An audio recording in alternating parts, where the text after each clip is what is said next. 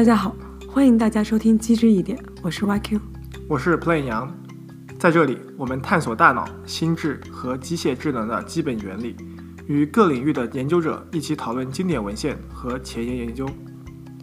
欢迎大家在各大播客平台上订阅我们的节目，将我们的节目分享给更多的听众。也欢迎大家去 Patreon 和爱发电上支持赞助我们。那么，我们就开始这一期的节目吧。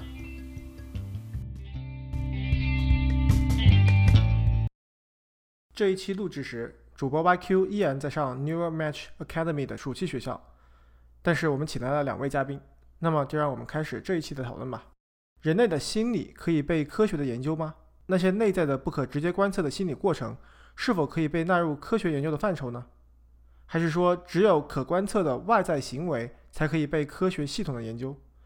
上世纪二十年代，行为主义开始兴起，试图用自然科学的手段和标准革新心理学研究。带领当时可谓是新兴学科的心理学走向科学的康庄大道。行为主义主张只研究外在环境和个体行为之间的关系，不应该涉猎那些不可观测、只能推测的心理活动。这一期我们将走进行为主义旗手斯金纳的视角，通过他的著作《Science and Human Behavior》来讨论和反思行为主义。今天我们读的是 Skinner 一九六五年写的《Science and Human Behavior》。今天一起参与讨论的嘉宾啊，是我们的老朋友，约翰霍普金斯大学心理学与脑科学系博士生泽坤。Hello，大家好。以及芝加哥大学哲学系硕士怡峰。大家好，又跟大家的耳朵见面了。好，我们今天来讨论人为什么产会产生这种行为，以及斯金纳所提倡的一种行为主义的方法来研究人类的行为。在历史上，大家来解释人为什么会产生的行为的时候，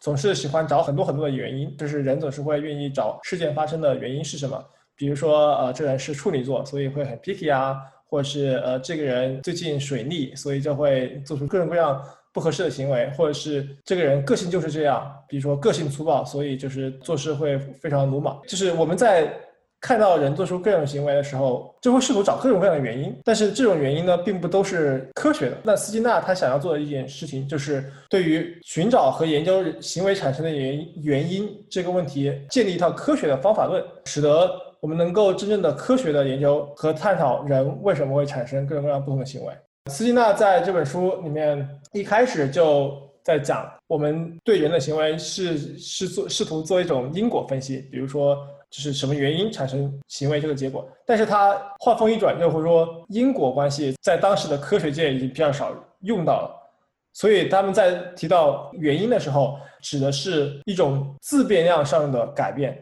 而在提到 effect，也就是结果的时候，往往是一种因变量的改变。于是说，斯金纳就认为这种行为研究上的因果关系应该被描述成一种自变量和因变量之间的这种功能关系，他称之为 functional relationship，就其实就是用一套函数的语言来描述自变量变了，那么因变量就会怎么怎么变。这这个东西呢，其实看上去比较像是这种 associativist 的这种立场，就是呃 i 跟 b 是相关的，但是不是真正意义上的 a 能够改变 b 这种因果关系。这个立场呢，就很像这种连接主义的这种立场。大家对这种呃，对于行为的研究有什么看法吗？就是不去研究什么是产生行为的原因，而是去研究，而是去不断的找各种各样的自变量，然后把行为当做因变量，然后去找这种变量和行为之间的这种关系，通过这种方法来描述和解释行为。大家对这样的这种立场吧，或者是这种手段吧，有什么？看法吧，我觉得就是根据你刚刚说的啊，对这个行为主义的一个介绍，有个地方就是你说他，我们都就是情不自禁的会为人的行为啊，不管是不是研究这个的吧，都会对人的行为去找各种各样的这些 cause 原因，很多 cause 是不科学的，比如说，比如说我是什么星座，我就什么样的性格，或者说，呃，我是什么性格，我就做了什么样的行为。这种 cos 是不科学的，我觉得这个可能稍微有一点点问题。我觉得也许跟根据斯金纳的观点来说，不是说这个 cos 到底科不科学，这也不是他主要要解决的一个问题。他解决的问题是你研究这个 cos 的方法是不是科学，决定性格的这个理论，假如它是科学的，那它为什么科学是科学的？不是因为它是对的，而是因为你有可观测、可计量、可重复的实验来证明你的自变量和因变量在时间上有一个顺序发展的关系。我觉得这是他所说的。我觉得你你刚刚问说我们对他的这个立场是怎么样？如果说这是一个方法论的立场来说，然后又加上他的这个目标是要让心理学就是把心理学纳入到一个科学研究的范畴里面，我觉得这是没有问题的，因为科学研究。我们觉得它最重要的就是你的变量，啊，不管自变量、因变量，你是必须是可观测、可测量的，并且我们是用实验可重复的手段来发现这样的。按斯金纳的话来说，functional relation，我觉得这好像是没有问题的。而且我感觉，我不知道飞机认不认同，就是我们现在的心理学、脑科学的研究也是基本上遵循的。OK，你刚才提到啊，斯金纳说研究的过程中啊，只能用这种科学的手段，比如说只能去测量可观测的这种变量，对吧？这个我是同意的，就是我们终究是要测量可以观测的变量的。但是在斯金纳这个框架里面说，他分析的是这种 independent and dependent，就是自变量和因变量之间的关系，所有的变量它都要求是可以被观测的。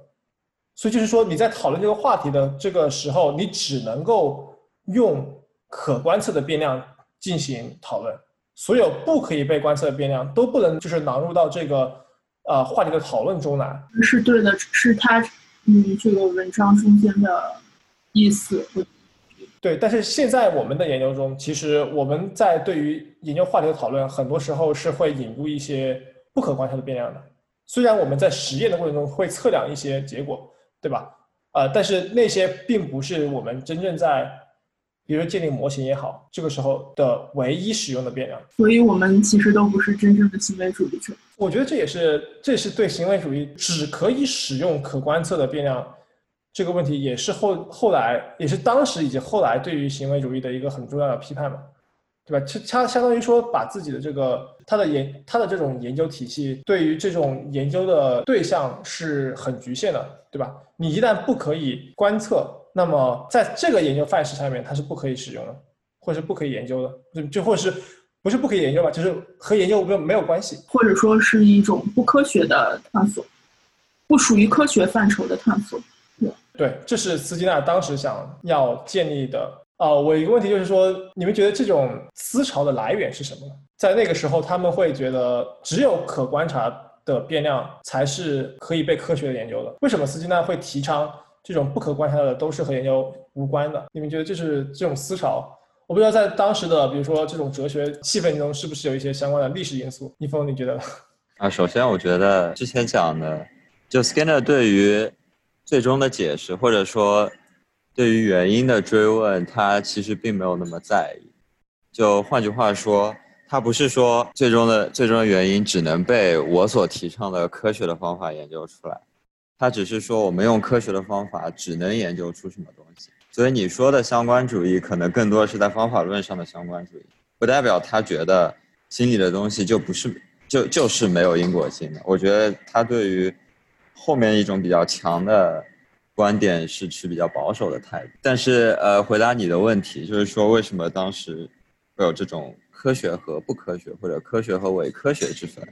主要是我觉得跟当时，当然这跟当时的那个叫什么 logical positivism 这个肯定是有关系的，包括像 k a n o p 那一套，他意思就是说科学的一门学科一定是。基于所有的可观测的东西，然后借用奥卡姆提到的那个原则来说，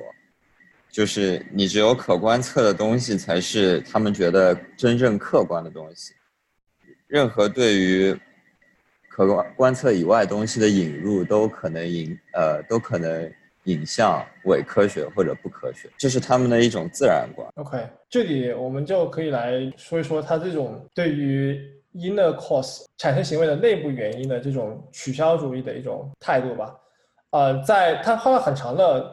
篇幅来介绍或者是讨论什么样子是 inner cause，与教科书上面我曾经学到的东西不同。其实斯金纳在讨论 inner cause 的时候，它的涵盖面是很广的，它包括生理上的 inner cause 和心理上的 inner cause，就是凡是你不可以观察到的 inner cause 都是应该要被取消掉。比如说，他提到了，就是呃，在当时那个年代，神经科学还不够发展，我还没有，我们还没有办法很好的记录这种呃神经系统的这种放电活动。那当时他就觉得，那这样的话，这些比如说神经系统的这种工作方式，如果你要靠猜的话，那么这种所谓的 inner course 也是不可以纳入所谓的对行为的科学的解释和科学的研究体系里面去的。那这个就和就是现在生物科学发展到现在，我们已经可以有呃比较好的这种工具来测量行为的，就是测量神经元的活动。这个时候就是它可能这样的内部的这种 course，斯金纳可能就会相对来说能够接受一些，就是把我们就是随着研究的发展，把之前不可观测的变成了可观测的，对吧？啊，这是这种生理。系统上面的这种呃内部的原因，那现在似乎是可以解决的，对吧？我们我们有新的研究方法，但另外一部分就是到现在也没有很好解决的，就是心理层面上的这种呃 mental 或是 mind 层面上的一些这种 inner course course。以我们现在的话说，是我们会假设一些这种关于心智上的这种内在建构，比如说工作记忆啊，或者是注意啊这种东西。但是这些东西这些建构是无法直接被观测到的。所以啊，那按照斯金纳来，按照斯金纳的话来说，那这些东西，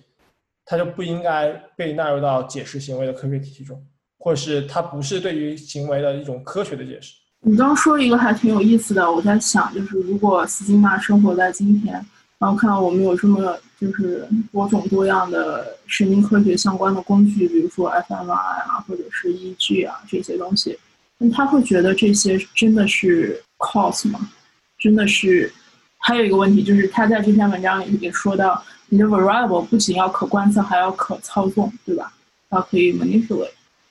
那他会怎么看目前神经科学这样的研究？我觉得斯金纳可能会成为一个系统神经科，就是会成为一个纯正的神经科学家，但是他会抵触 fMRI 和 EEG 这一类的这种神经成像技术，因为不够直接，是吗？因为不够直接，是的，确确实是这样子的。就是啊，首先我觉得他肯定是能够接受这种啊神经，比如说神经元层面这种呃记录啊，或者是这种导电进去之后来控制神经元行为，我觉得这个是满足了他的要求的。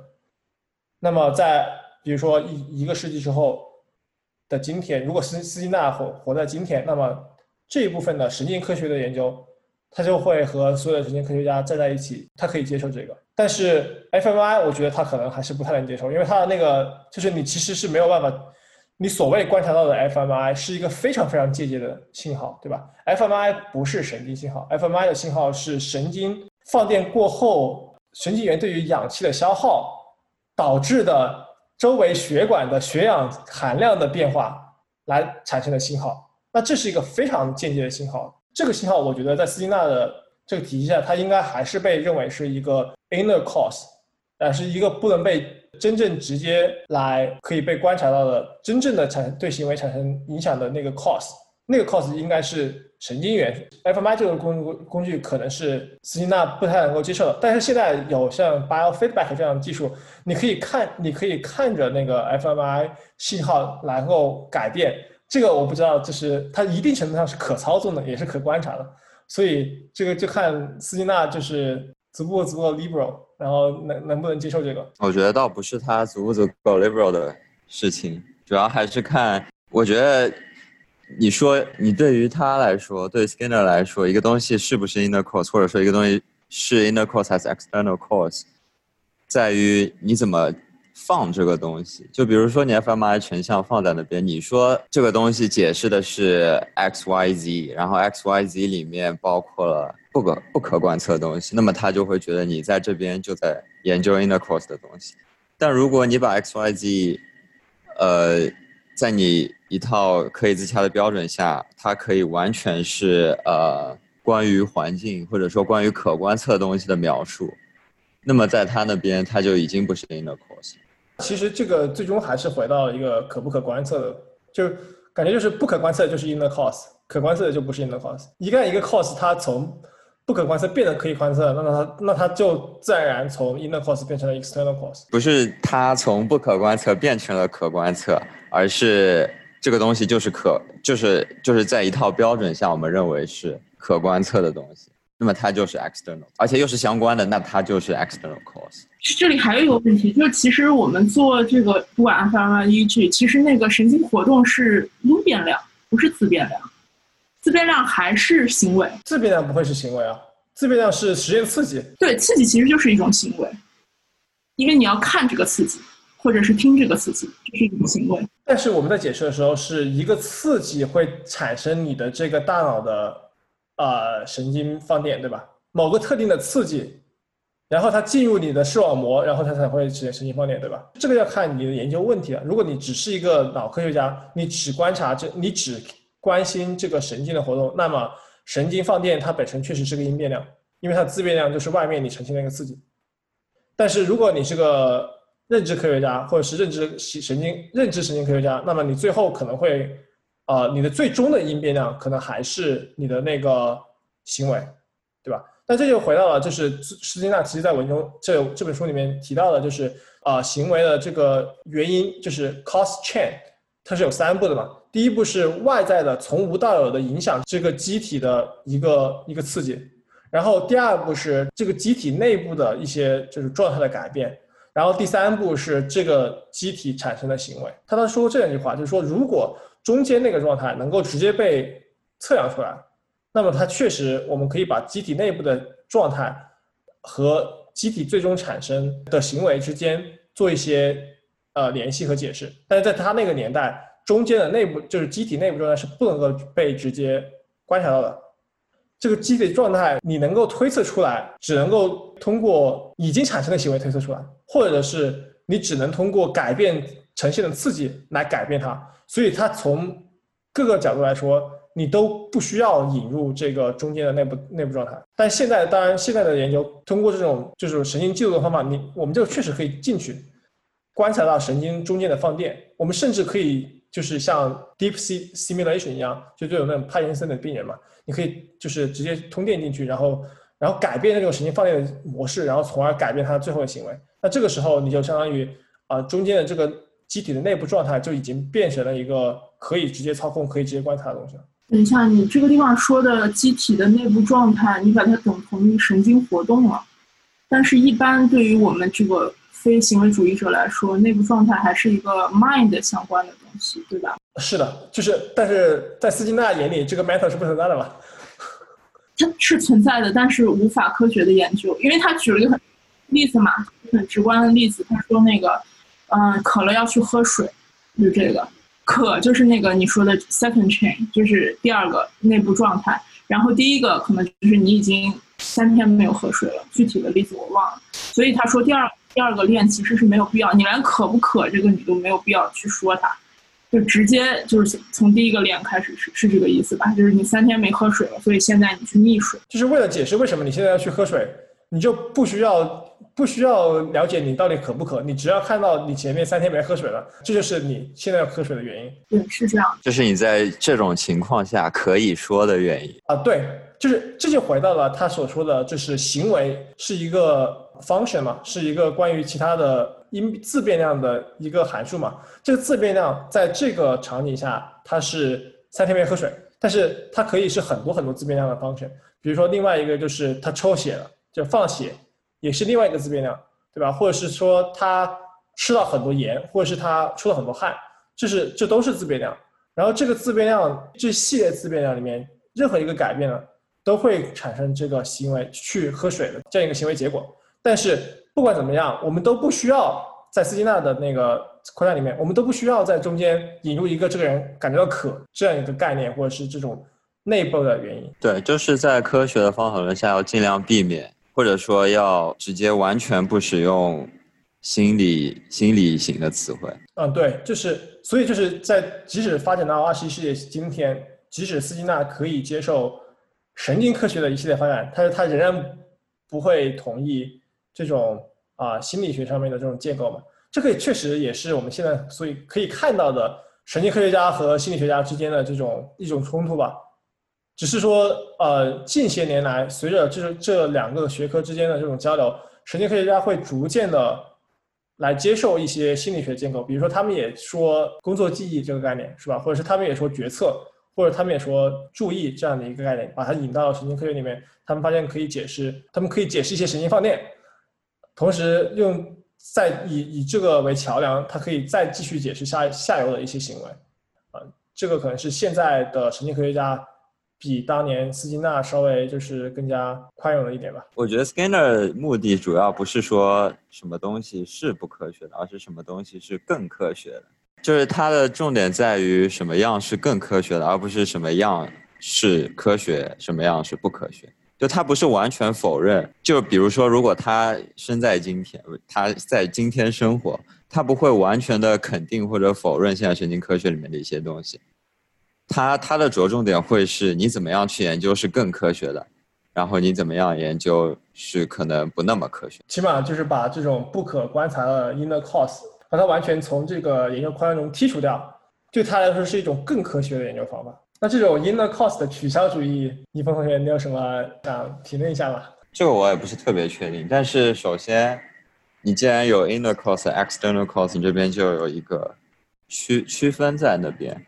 然后这个区分也可以参见之前我们说还原论的时候，我们说被还原的东西就是比较高层的科学、心理学、社会学，或者在自然科学中生物学这些句子，就是说这些学科中使用的句子。和你比较底层的物理学学科之之呃物理学学科使用的句子之间之间的区分，那么这种取消主义体现的就是我们尽量的要用我们我们的这套自然观和我们这套科学观中更科学的东西来研究呃一个学科的问题，所以说我们要尽量的取消使用，我们尽量要避免使用所谓的更高的，也就是不那么科学的学科中使用的东西。那么行为主义在这里就想说，我们在研究心理活动的时候，我们要尽可能的使用，呃，可观测的东西，而避免使用心理性的那些词汇或者句子，来描述我们的我们对于心理现象的解释。那么这就是取消主义。对，我觉得他其实这样，我想到他当时在文中反复的提到，研究行为的各个变量必须是。要有一个 physical term，就是一个 physical base。关于这个行为的这个理论的这种描述或建构，你的所有变量都必须要是在物体，就是在物理层面上它能够摸得着的，或者是有实就是实际存在的，对吧？这个就很像我们之前提过的，就是一切的语句都必须要用物理的语句来描述，一切这种非物理的语句都是不可以描述的。就这边有两种对于科学统一的一个科学统一的。理想的形式，第一种形式是认为科学的统一是所有的所有的学科都可以，呃，在一整套自洽的理论体系下来研究，这是第一种科学统一，也就是所谓偏向还原主义的那种科学统一。那取消主义是想说，呃，科学理论就拿也举个例子吧，举个 Quine 的例子，Quine Quine 的取消主义就是说。理论只是工具，就是理论只有好不好用，没有对不对。那么，既然我们必须要有一套预设在那边，理论的预设在那边，那我们只需要一套理论的预设是什么预设呢？就是我们目前最好的物理理论。那么，在这种情况下，呃，这种科学统一就不是说所有的学科都可以被联系起来，而是其实是只能存在一门学科，那就是物理学科。其他的学科，你虽然研究对象不一样，你研究的是生物，你研究的是心理现象，研究的是社会现象，它必须要跟你现在目前最好的物理理论能够建立联系，那它才是科学的。这是比较偏向取消主义的一种科学统一的理想。就是说，只有物理的才是科学的？不是，他这里他这里其实想说的是，我们无法避免的要使用一些预设来搞我们的科学。但是我们的预设之间是可以，呃，有科学和不科学之分的。那么更科学的预设就是，更符合我们，更能够跟我们最好的物理理论建立起直接，呃，直接相关性，或者说可以被融进我们最好的物理理论中的研究，就是更科学的研究。这个简单的例子就是，比如说我们这个 computational theory of mind。这个理论就是很难和我们最好所谓最好的科学，有物理学建立联系的理论。所以按如果按照这种 Y.F 说的那个科学统一观来说，那斯金纳的这种呃行为主义可能是可以和物理学建立联系的更好的科学。对，我觉得或者是说斯金纳就是为了实现这样的理想而强行把这个行为的研究来限定到了这样一个新的理就范式中的，或者是理论框架中的。就是他他之所以建立整整个这一套。行为主义其实可能也就是为了实现这个用科学的物理的方法来更加科学的描述行为，因为他在斯金纳之前可以说简单说一说当时的这种历史吧。在斯金纳呃之前，心理学研究也没有很多年吧，也就是从一八九八年开始，那个呃冯特他们建立实验室开始，到斯金纳活很活跃的这个六十年代，其实也就是半个世纪多一点。在他们之前，包括冯特或者是 William James。他们所用的这种研究方法，其实就是大部分是靠内省嘛，就是你怎么想的，你把你所谓心理活动是用一套这种自己通过反省自己怎么想的这种过程来描述。但是很多时候，大家也逐渐的你从弗洛伊德那边，大家逐渐的理解到，呃，有很多人类的这种思维活动或者是行为的产生的原因，它是没有办法通过自省的方法来说出来的，或者是它是无意识的一部分。那这个时候。无意识它本身是不可测的。那在人们把无意识这个概念引入到心理学之后，就开始了各种可能是可以说是肆意的这种发挥吧。实际上，其中有一个批判说的很对，就是说，当你使用一个不可观测的这种内部原因来解释行为的时候，内部原因往往是根据你行为所需要的、所需要被解释那部分而被创造出来的，而不是说它可以独立的创造出来，然后来预测和解释行为的。所以，就是这是一种很后验的过程。你观察到这个人，比如说经常乱说话或者是什么，然后你会说这个人在有一种歇斯底里症。那这歇斯底里症这个干东西被创建出来，不是因为它可以独立的被观察和被啊描述，而是因为已经观察到一系列行为之后，为了解释这个行为，反过来就创建了。同时在解释将来的行为之后，你为什么？在解释将来的行为的时候，你就会说为什么这个人会那个有这样的行为，是因为他有就是歇斯底里症，然后就会有一个循环的那种过程。当他们之前就一个很很大的困惑的地方嘛，然后斯金纳就觉得啊，这么玩下去是心理学要贵，是吧？永远走，永远不会成为科学的心理学。然后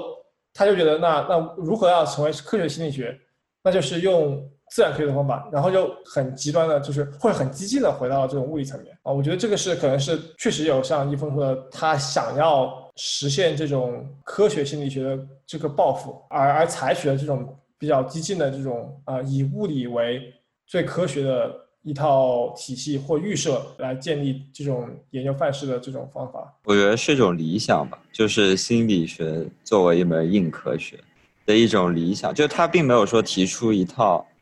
呃，方法论说这套方法论就是目前最科学。他想说的是，你沿沿着我的提议走，你会发现怎么样研究心理问题是更科学的。我都怀疑还能不能说，就是他想研究的对象是心理问题，他其实想研究的是行为问题。哦，对，因为心理是不可以被研究的，因为心理是不可以被观测的嘛，所以他其实想研究的就是行为问题。对，所以我我觉得或许就是。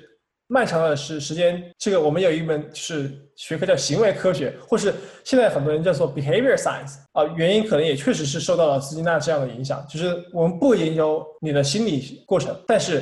行为有一套人类的行为是可以被观测的，我们就是要研究这个行为，就关研究行为的科学就是什么？就 behavior science，这个 behavior science 就比。之前所说的什么心理心理学啊，那可能就更加科学一点，因为它的手段都是更加科学的手段，它测量的变量都是观测的变量。所以它不是要，其实它不是要看心理学要或者要拯救心理学，它是想直接把心理学取消掉。他是想把心理学给系统化成一门研究行为的学科，因为他觉得在传统的心理学中，只有关于。行为的这部分研究是有希望做成硬科学的，或者是说心理学之于行为科学就是炼金术之于化学，就是起码他想真正建立一门学科，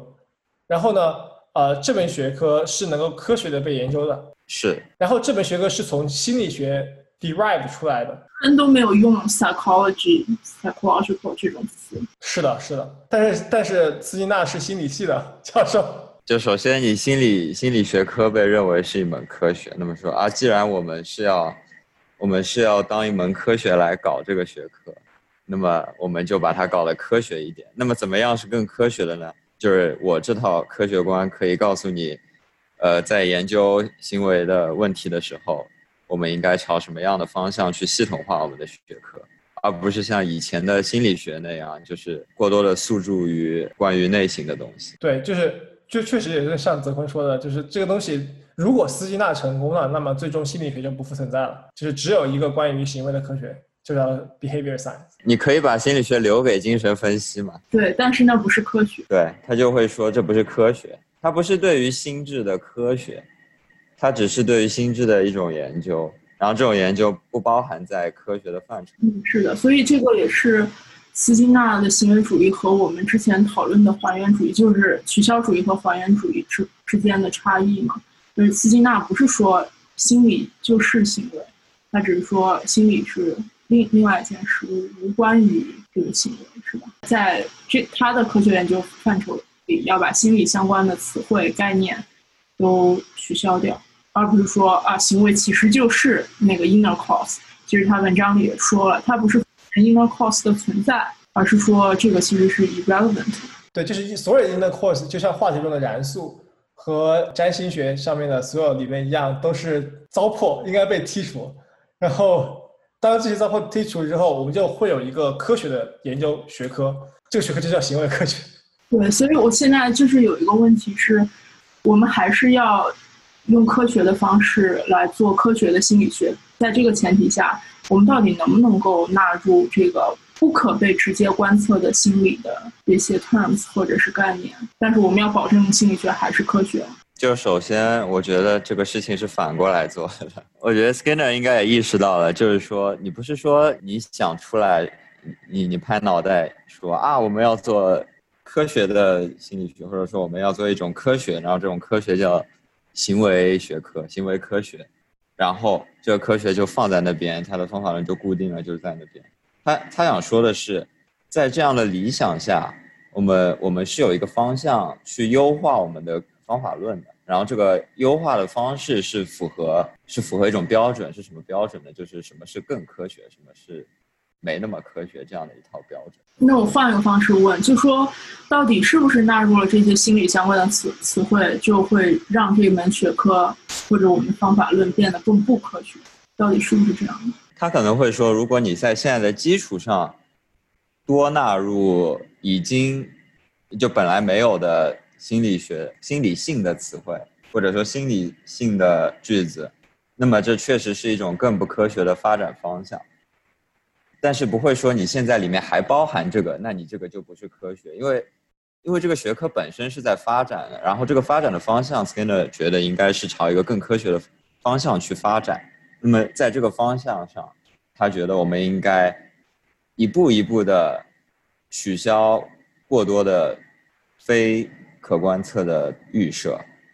而不是说只要存在非可观测的预设，那这个东西就不是科学。就是这样的一个方向，会让这个，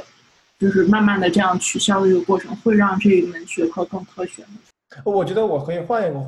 方法来问这个问题，就是说，如果说我们取消这种呃内部的原因，虽然我们的理想是走向一个更加科学的。状态其实牺牲掉了对于我们想描述的或者是解释的这个现象的解释力，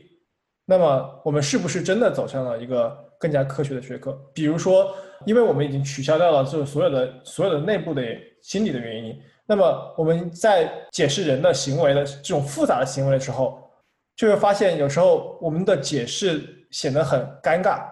就比如说，他他后面有一个例子嘛，就是他一个例子就是说，人为什么会从这条街走出去？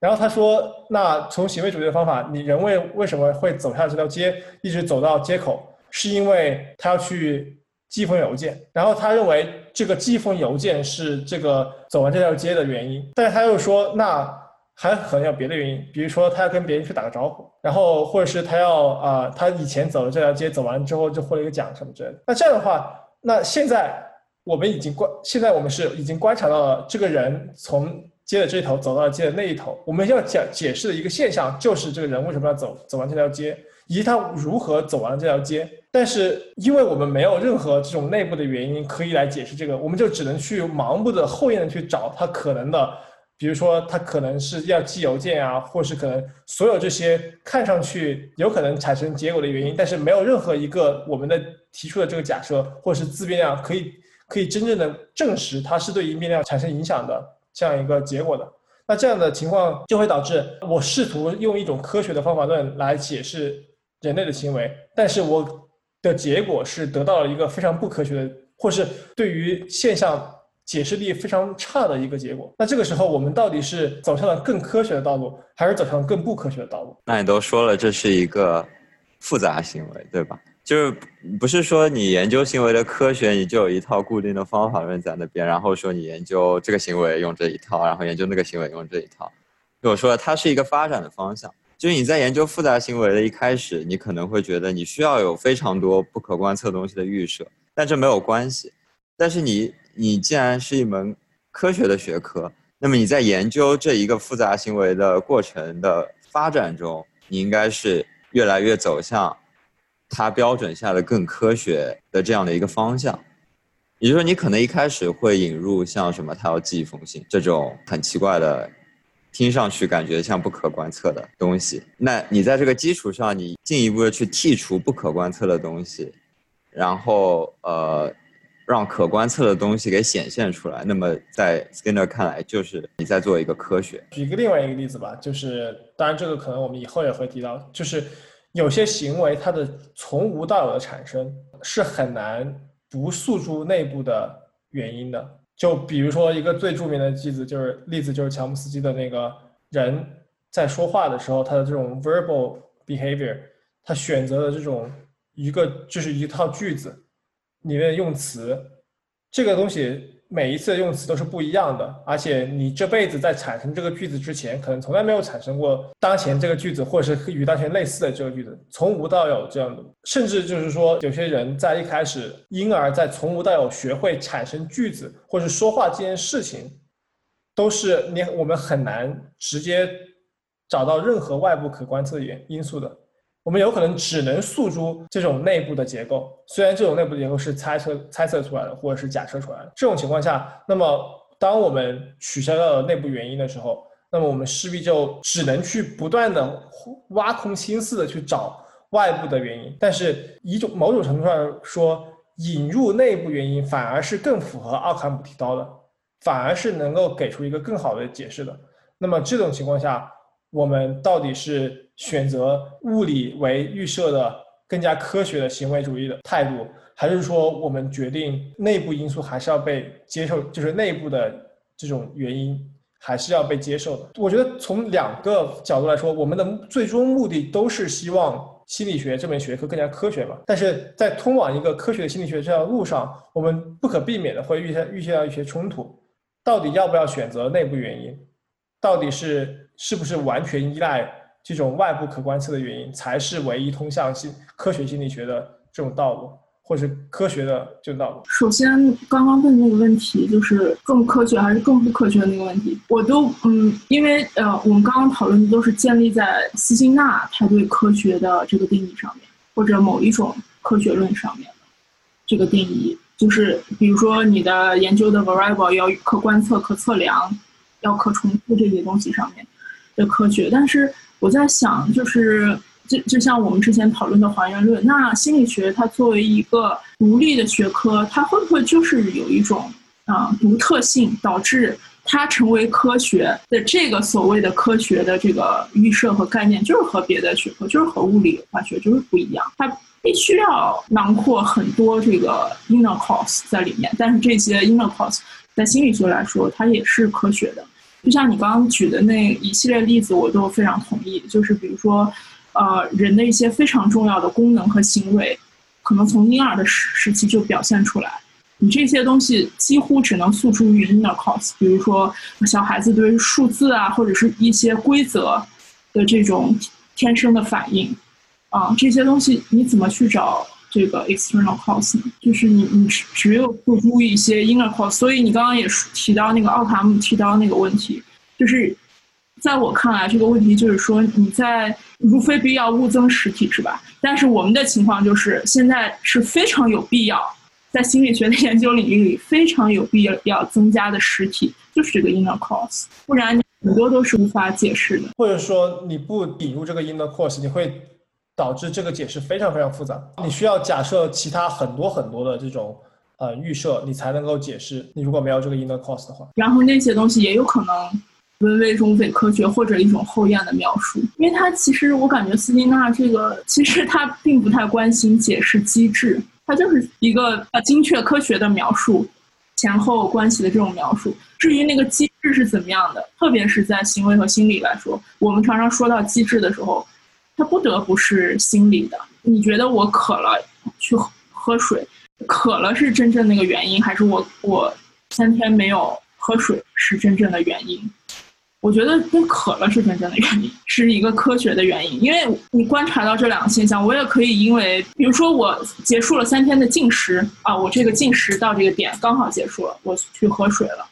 这这也是 inner cause。你怎么可以判断？你怎么可以找到那个真正的 cause？这肯定是我的 inner cause，不是那个三天没有喝水是真正的 cause。对，我觉得在这个里面，就是如果引入一个 inner cause，反而在解释行为的产生的原因的时候。可以有一个比较简单的一对一的描述，但是如果不引用这样我渴了这样一个 inner cause，就会会形成一个非常就是非常复杂的多对多的，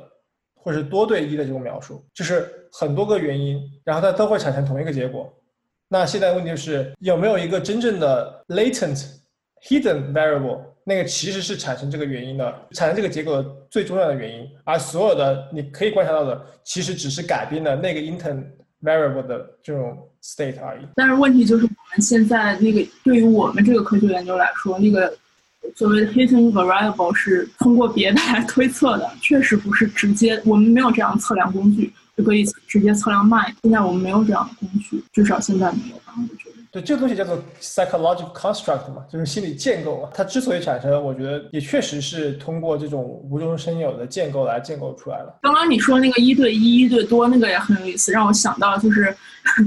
就是这个建立在这个条件反射上的很多动物的研究，就是那个抑郁在这个大鼠上面的研究，都是通过那个一些让他感到绝望的一些 behavior，就比如说把它放在一个水里，但是它。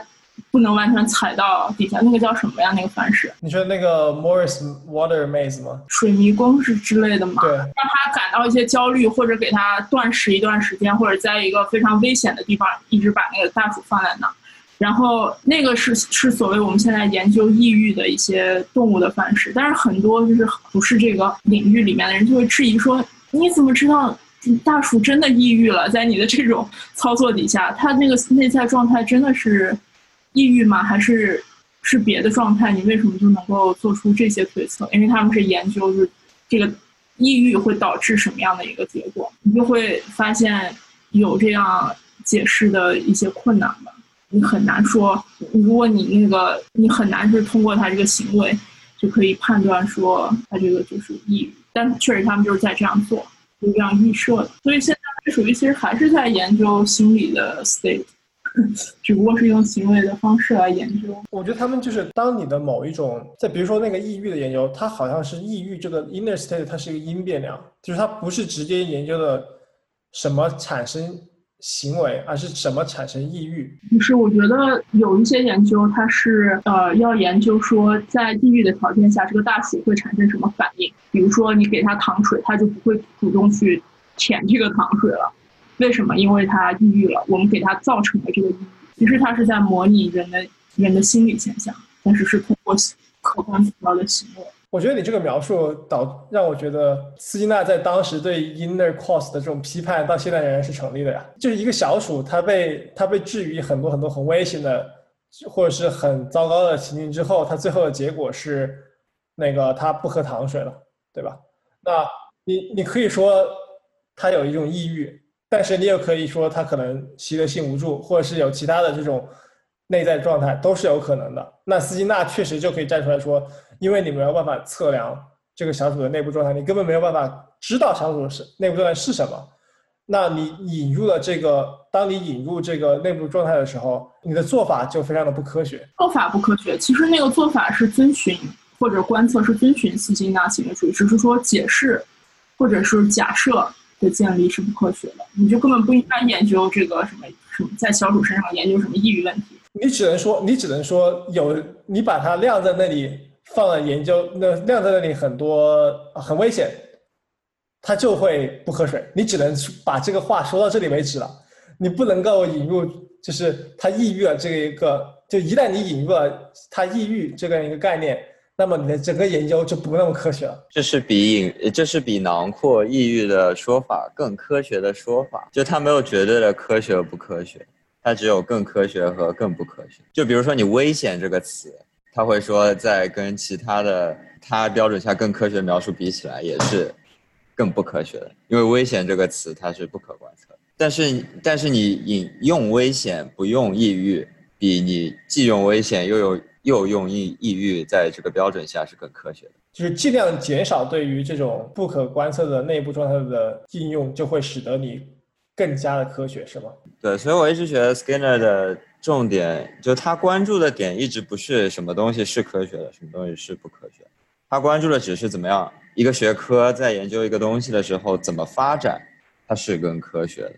所以他这里并不是一个。引不引入所谓的内涵的东西、内涵的 term 的一个事情，它它不是一个选择问题，它是你一开始你这个选你你这个研究从你的研究历史出发，你一开始肯定是有很多内涵的描述的，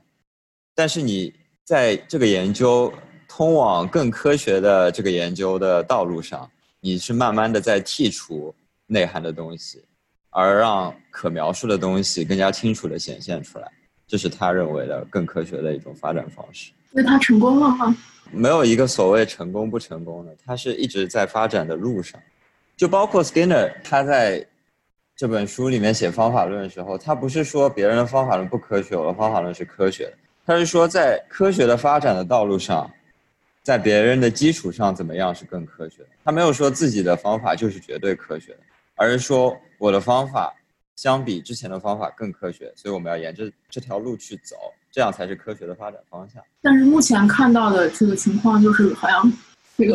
我们这个领域发展并没有按照这个方向，或者是。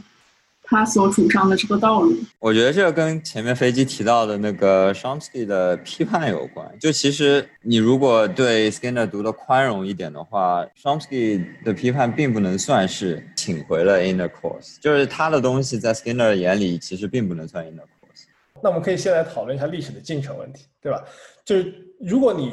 读斯金纳读的这么宽容的话，你你认为斯金纳其实是提啊提出了一种。如何一步一步更科学，把心理科学变得更加科学的道路？但是在当时，华生和斯金纳举起科学主义的大旗的时候，实际上的结果，当时的结果就是所有的人都认为这才是做心理学应该做的东西。确实有一段时间内，他们试图抛开任何的这个 inner cause 来来研究，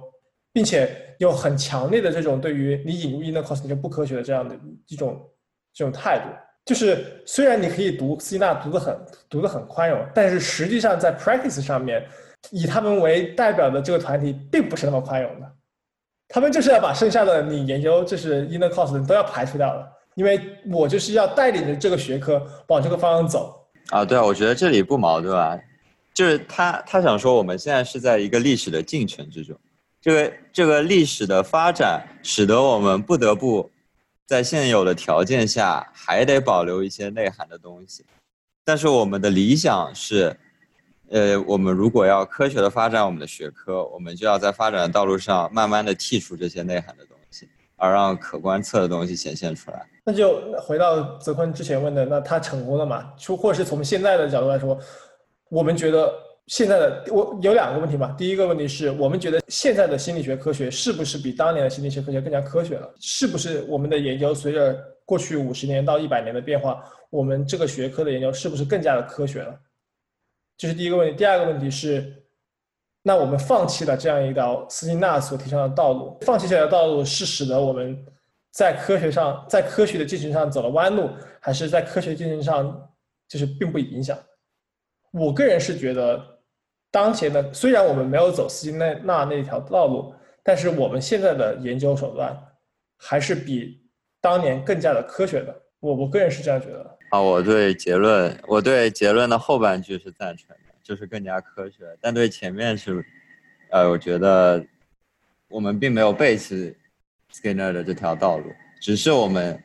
我们以前没没有条件，或者说没有底气说我们可以研究大脑，然后现在我们有底气研究大脑。其实它是不一样的研究，它不是说在行为行为的研究基础上加入了对于脑的研究。OK，我可以接受，就是脑科学家现在现在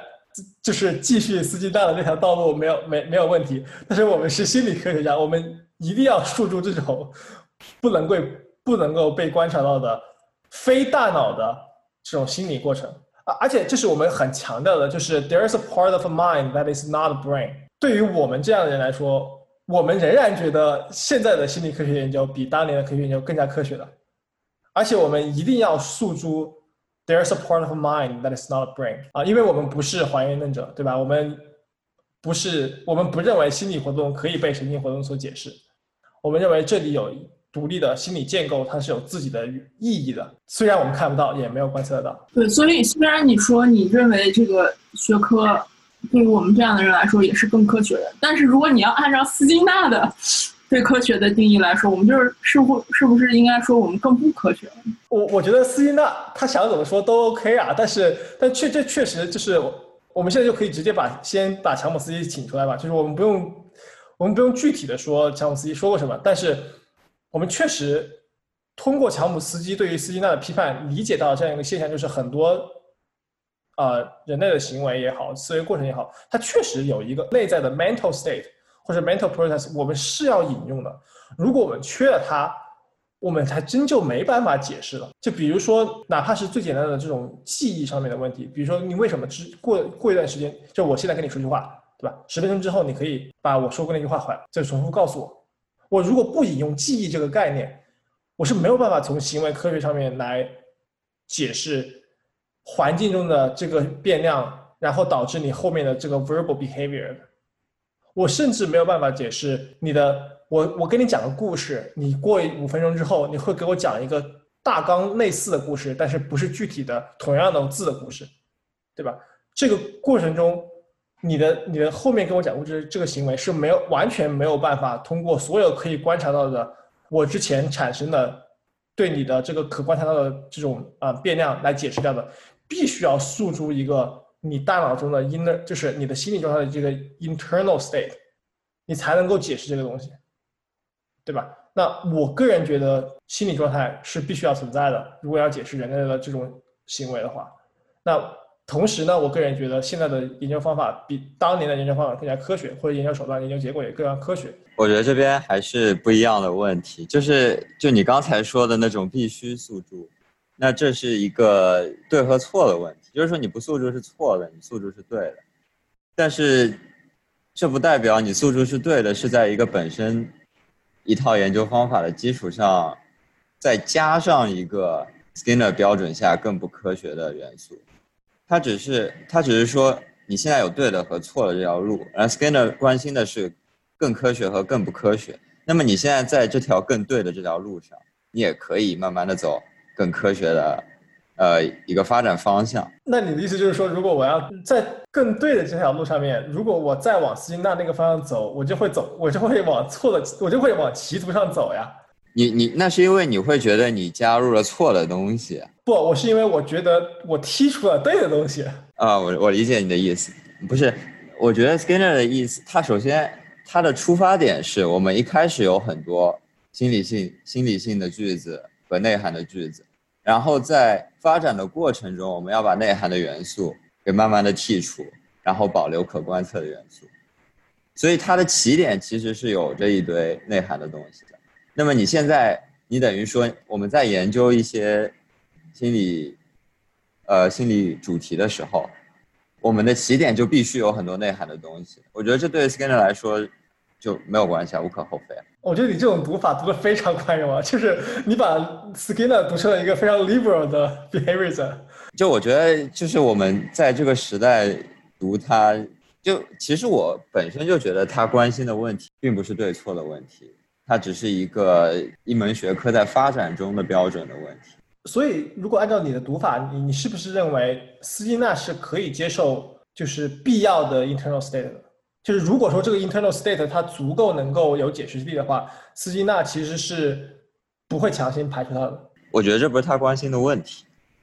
就就这么，就是他关心的问题不在这个点上。现在我觉得这边做了一件我认为对他不宽容的事情，是把 Skinner 读成一个静态的方法论者，然后把他的方法论跟其他人的方法论来做对比。大家认为有一个所谓的 Skinner 的方法，然后有一个所谓的别的方法。然后，Skinner 的方法和别人的方法做比较，我觉得，我觉得这这是一个范畴错误，因为我觉得 Skinner 关心的事情不是他的方法，而是他的方法论的，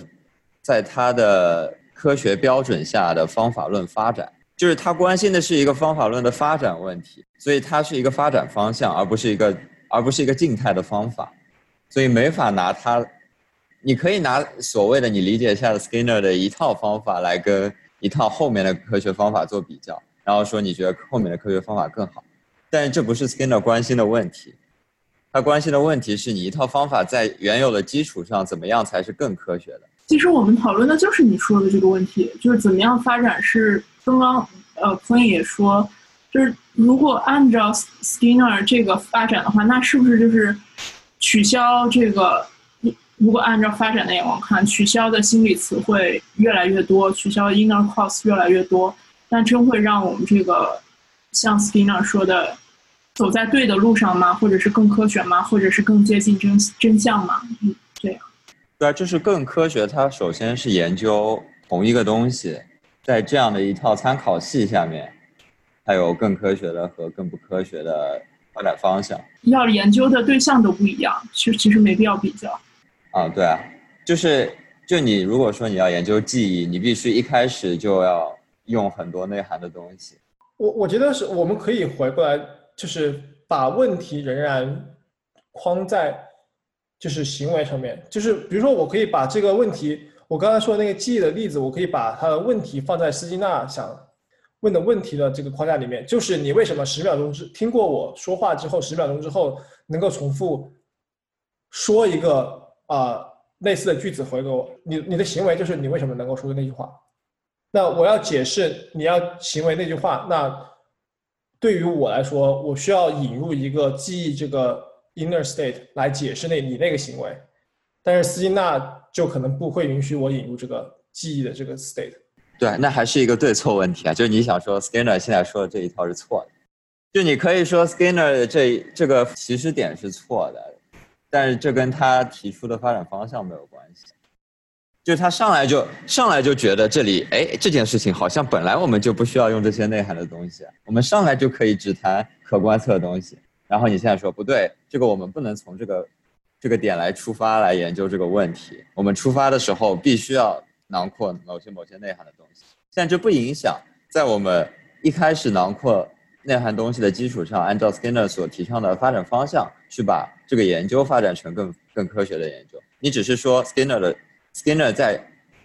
针对于这个主题的研究一开始太过于科学主义上的乐观了。但是斯金纳同时提出了 operant conditioning 和那个啊 classical conditioning，也就是说，在斯金纳就是高举行为主义旗帜之后。两大行为范就是他的研究方法论，就其实只局限在了巴甫洛夫为代表的经典条件反射和他啊发展出来的这种操作性条件反射。这确实是他在于这个方法论上面的 commitment。所以我不太能够理解你刚才说的，就是说我们对于他过于的不宽容，是因为我们把他的方法论和别的方法论进行比较，认为它是一个静态的方法论。因为在我的角度来说，它就是一套现代的方法方法论，它就是说，它就它就是说，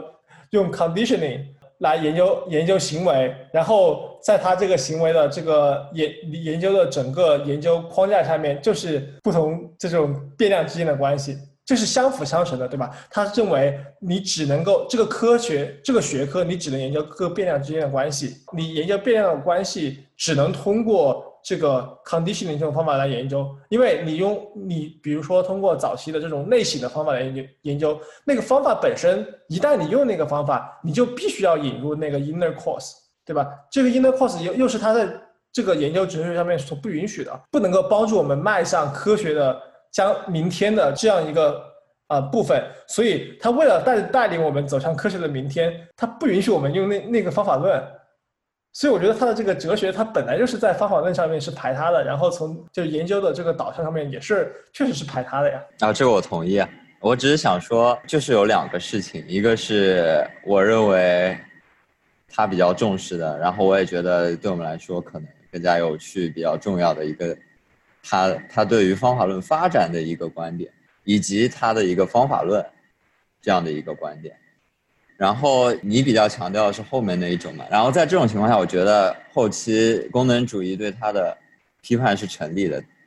但是。就像我之前说的，如果说是比较注重前面一点的话，那么我觉得，呃，Chomsky 对于 Skinner 的这个批判，他其实并没有批判到点上。可不可以这么说？就是说，你看待的是斯金纳在行为主义发展中的积极的一面，在把它放置在特定的历史阶段中，它的这个 movement 或者是这个呃学派的这种积极的、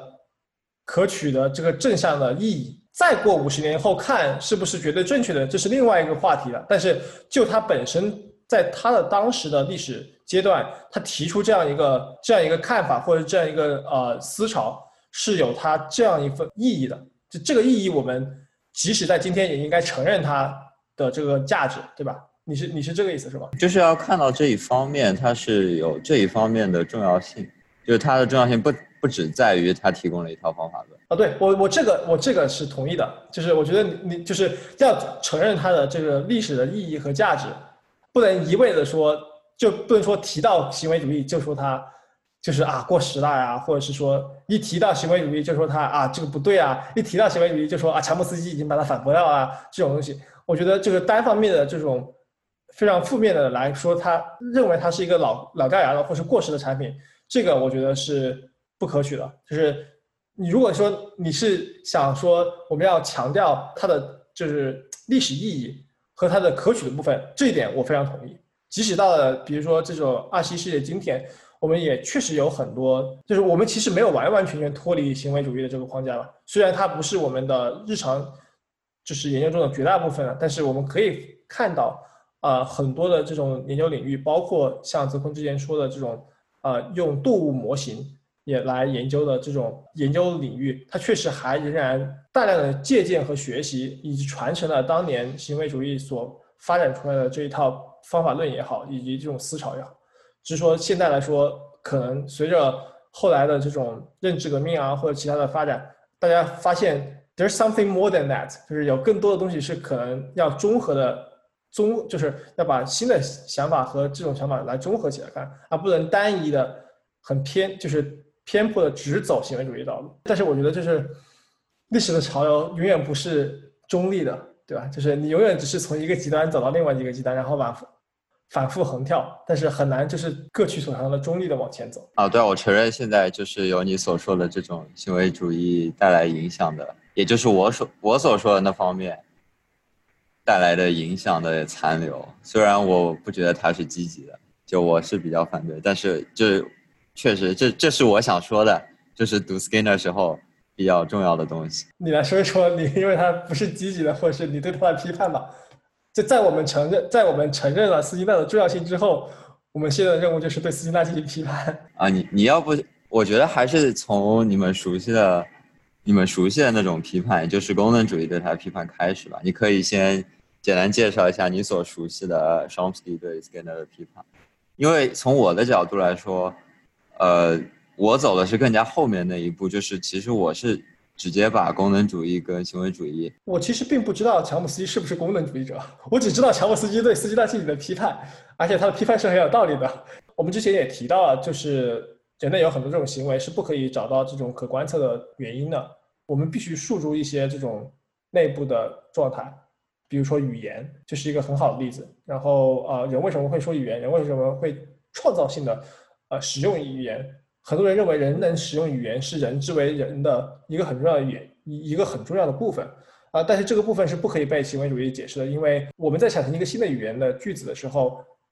没有任何的先验，就是先前的经验或者是环境的因素来帮助我们可以预测我们下一个句子是产生什么样子的。这里必须要有一些内在的这种，就是假设人有一种语法结构，然后通过语法结构和你想表达的这种意图，然后组合来得到结果。这个批判实际上也就这个批判出来之后，呃，斯金纳的这一流派基本上就是开始走下坡路了。然后有越来越多的人就采取了这种认知革命的态度，行为主义也就在历史上逐渐的在。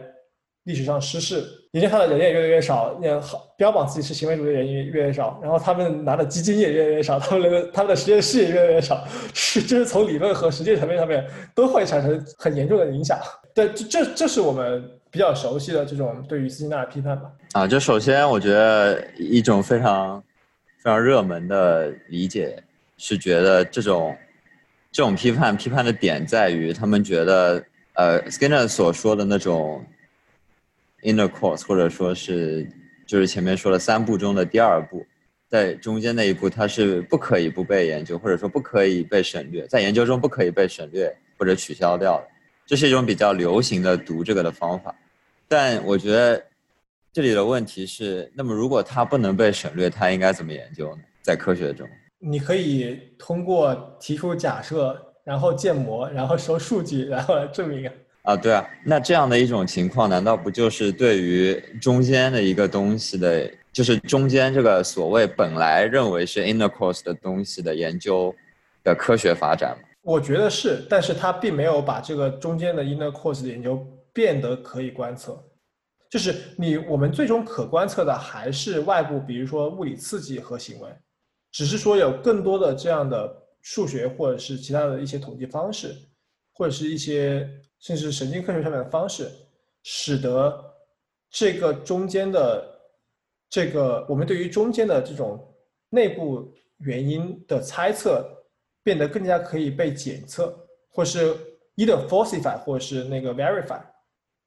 而不是说只像以前一样我们猜什么就是什么，就是就是确实把通过这样的一些呃手段，我们确实可以可以一定程度上的控制我们对于假设的这种。我们可以检测我们的假设质量，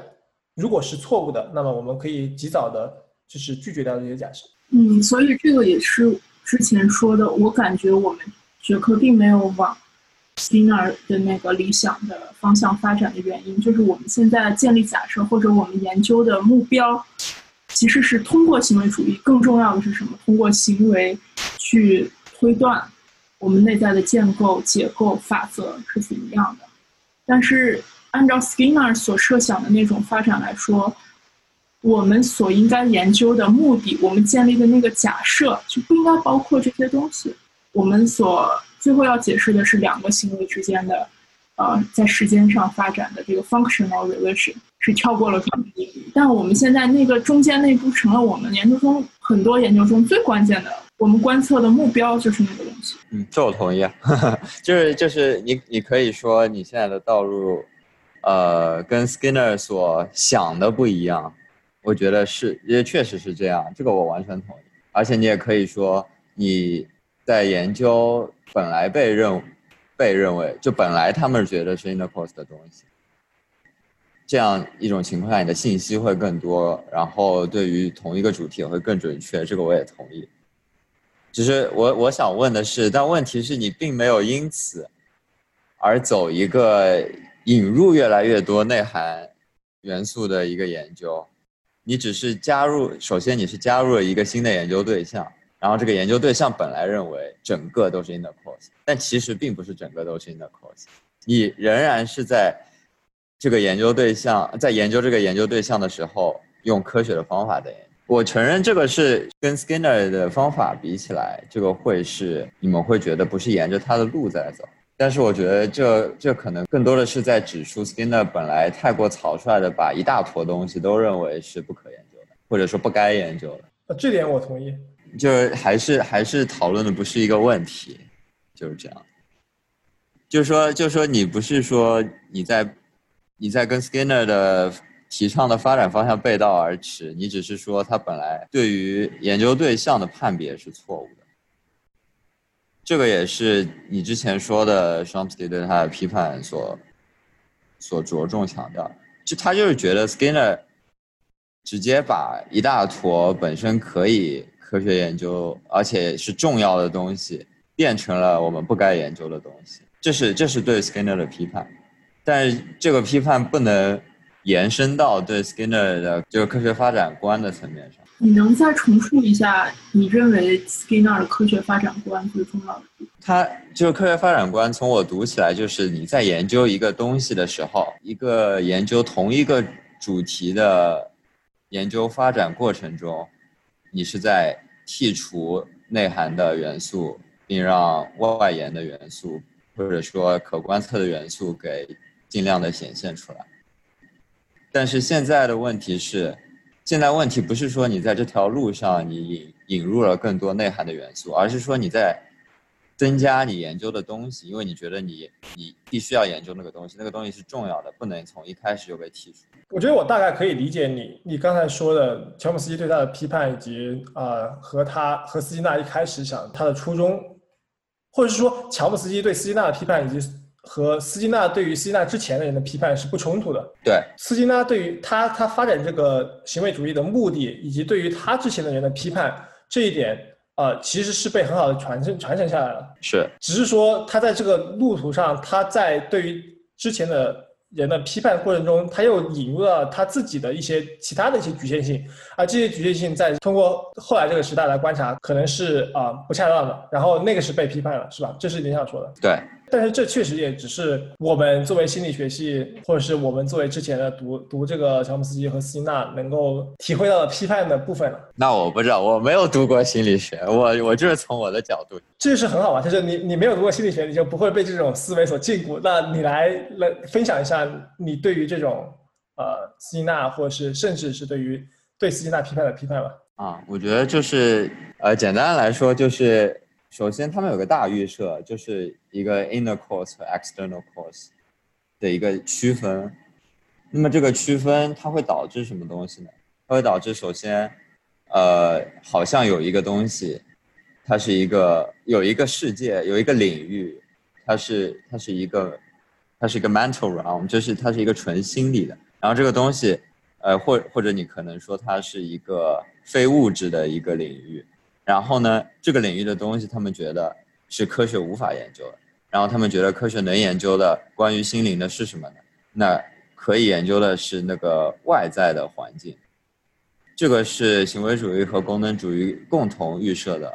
一个大前提，对吧？然后在这个大前提下，他们还会有一个延伸的推论，是什么推论呢？他们就会觉得，那这样一来，心灵，它它，我们应该怎么来描述这个心灵呢？他们会觉得心灵可能是一个器官。那你从那个行为主义的角度，就是他觉得心灵这个器官我们不可以研究，所以我们就扔掉。然后从功能主义的角度来说，那心灵就是一个有功能的器官。然后这个器官是不是大脑，我们不知道，我们可以再说。然后如果它不是大脑，它也是个器官。如果说我们要区分内部内部世界、内部心灵世界和外部环境的话，那它必须是一个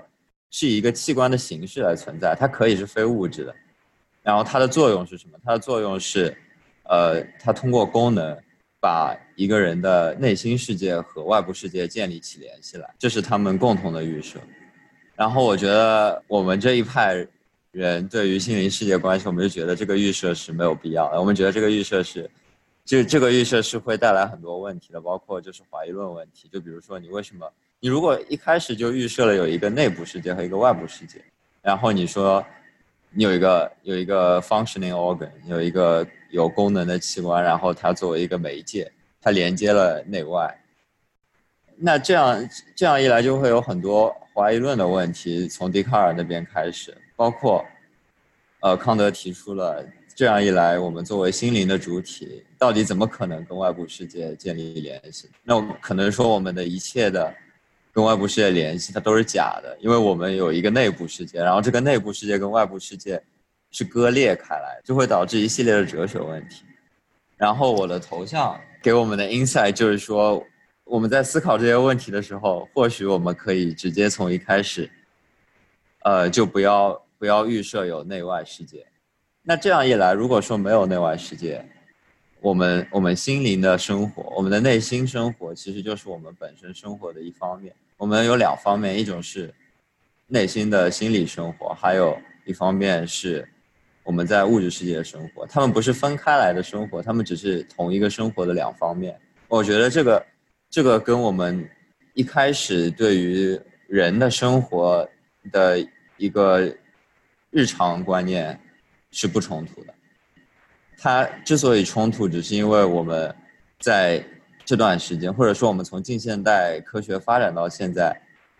产生的一种心灵内心世界和外部世界并非同一个世界的一个假想，才延伸出来的。我觉得这个其实对我来说还是挺难理解的，因为确实我不知道这个是不是和 J.J. Gibson 那个他的那个 ecological。嗯，psychology 的那个思维是相似的，就是就是感觉就是说，你不需要有一套有一套内在系统来表征外外外在系统，而你本身就是一套外在系统的表达。但是但是这个东西对我来说其实很难理解，就是因为我已经习惯了这种你你有一个内部的系统，然后这个系统它通过是内部的这种组织来表征一部外表征一个外部的信息，啊，然后建立通过这种方法建立联系。因为啊，就比如说人的视网膜，你在光打入视网膜的时候，它是它是有一个神经传导的过程，它把光信号变成了一个神经信号。那我一定程度上说，我就认为，那么神经信号以神经信号为载体的这个系统，那它可能是一个内部系统，而光它的那个系统，对吧？它是一个外部的物理系统。所以对我来说，这两个系统的分离是比较好理解的。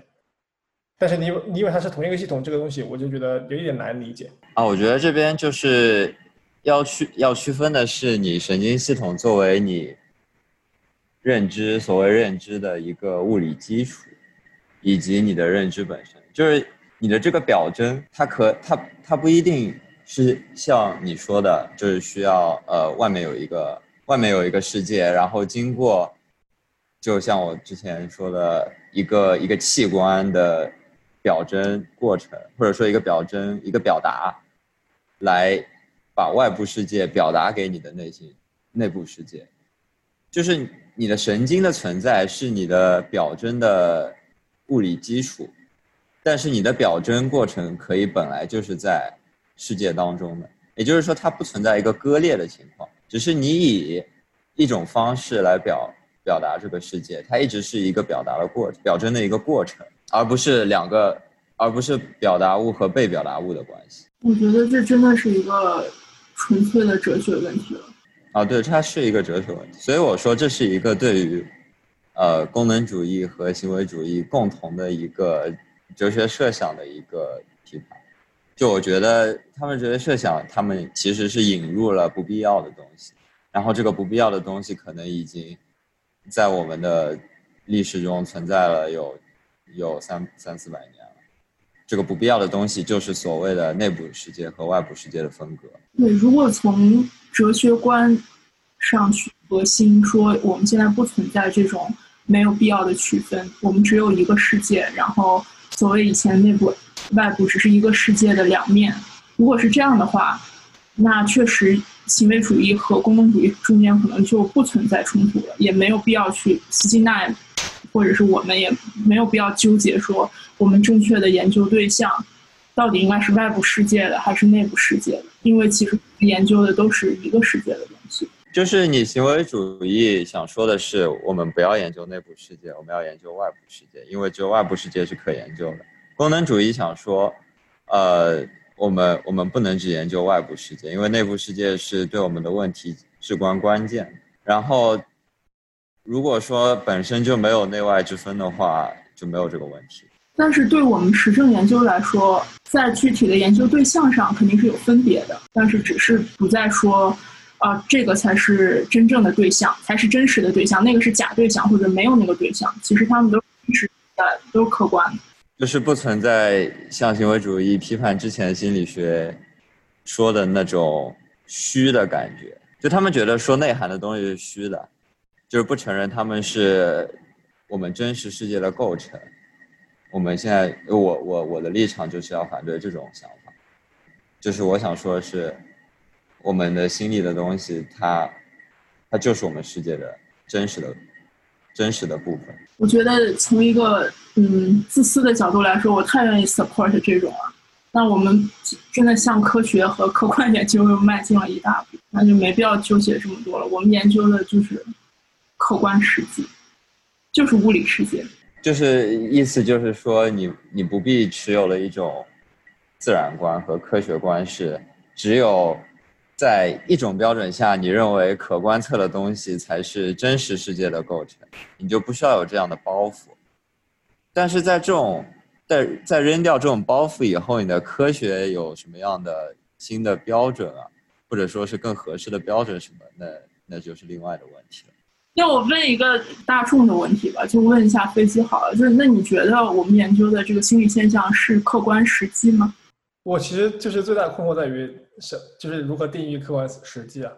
我或者是说，如果你问我人是不是真的有 working memory，或是或者是真就是 memory 或者是其他的心理建构是不是真实存在了？就是一个人的思维部这个部分，我觉得是的。但是从什么角度来说，这是客观实际，我就不知道了。简单来说，就是你，你可以通过一个物理理论来构建一套世界观，但是，但是可能你构建世界观就是一种形而上学世界观，它就是不科学。那么我们作为我们要发展科学来讲，对于现有的世界观也是要进行科学的批判。我们就以这个为总结来结束这一期节目。非常感谢泽坤和一峰来跟我们讨论这个行为主义。我觉得我今天有了新的收获，对于这个斯金纳的读法有了新的这种理解。非常感谢。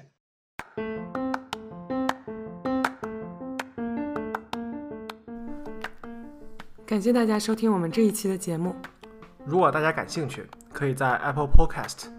Spotify 以及 Castbox、Pocket Casts 等开放平台收听到我们的节目。也欢迎大家订阅我们的节目更新。国内的朋友可以在网易云音乐、喜马拉雅和国内的 Apple Podcast 找到我们的节目。节目的名称会是机智一点（括号 CN）。如果大家对我们讨论的主题和文献感兴趣，想了解更多的详情的话，也可以在我们的网站上找到更多的节目信息。我们的网站是 y2intelligences.com。同时，我们也会在公众号“午后的笛卡尔”上更新节目信息。我们也有 Twitter handle y2intelligences 和 Facebook 主页，也欢迎大家给我们写邮件，分享想法、推荐文献和讨论嘉宾。我们的邮箱是 y2intelligences@gmail.com。那么大家下期见。大家下期见。